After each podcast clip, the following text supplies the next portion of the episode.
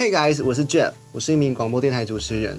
我今天要跟你分享，在我自己新手训练声音表达时期非常受用的三字心法。我相信这三个字绝对可以帮助到你，让你在舞台上面更有自信，让你的表达更流畅。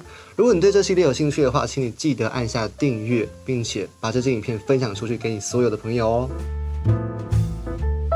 我还记得我一开始在上台练习表达的时候。我说话速度会越来越快，我的声音会很很小声，好像我只讲给第一排的人听一样。讲完之后，每个人都不知道你到底说了什么样的东西，因为后面人都没听到，这很可惜啊。那时候我的老师就跟我说：“Jeff，我告诉你，有三个字可以帮助你。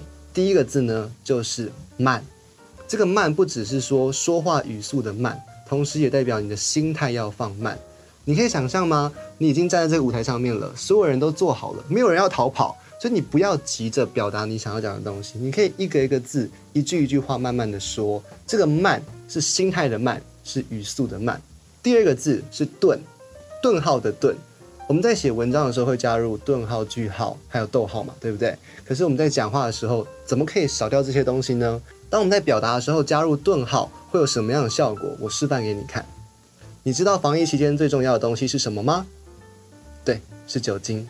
你看。刚刚中间我加了一个空白的时间，我不说话，当下的你一定会开始思考，说，哎，到底是什么东西？或者是说那一瞬间安静的时候，好像是老师讲了一整节课，突然有一个时间他突然不说话了，那种不专心的人就会抬头看，说啊，老师现在为什么不说话了呢？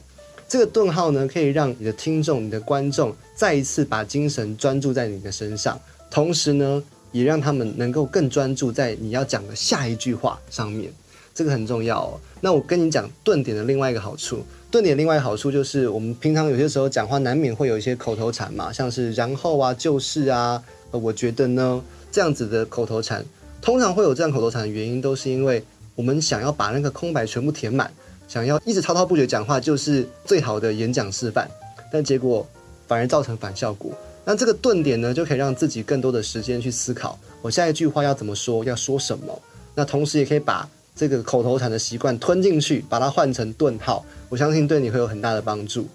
第三个字呢是远，远的感觉有点像是今天到了一个一千人的场地，你的声音呢要能够不透过麦克风传达到最后一排的那一个人，让他能够听清楚你说的话是什么。那当然这是一个抽象的比喻啦，简单来说就是你面对不同人数的场合，你要去调整你的声音的大小声跟响亮程度。好比说，如果是一对一。我跟朋友在吃饭的时候面对面聊天，我当然就可以用这样子的音量去跟他说：“哎，我觉得这个面很好吃，哎，这个牛肉面如果加辣椒，我跟你讲，绝对是非常好的搭配。”可是如果你今天是两百个人的场合，你依然这样子说话，会变成什么样的效果？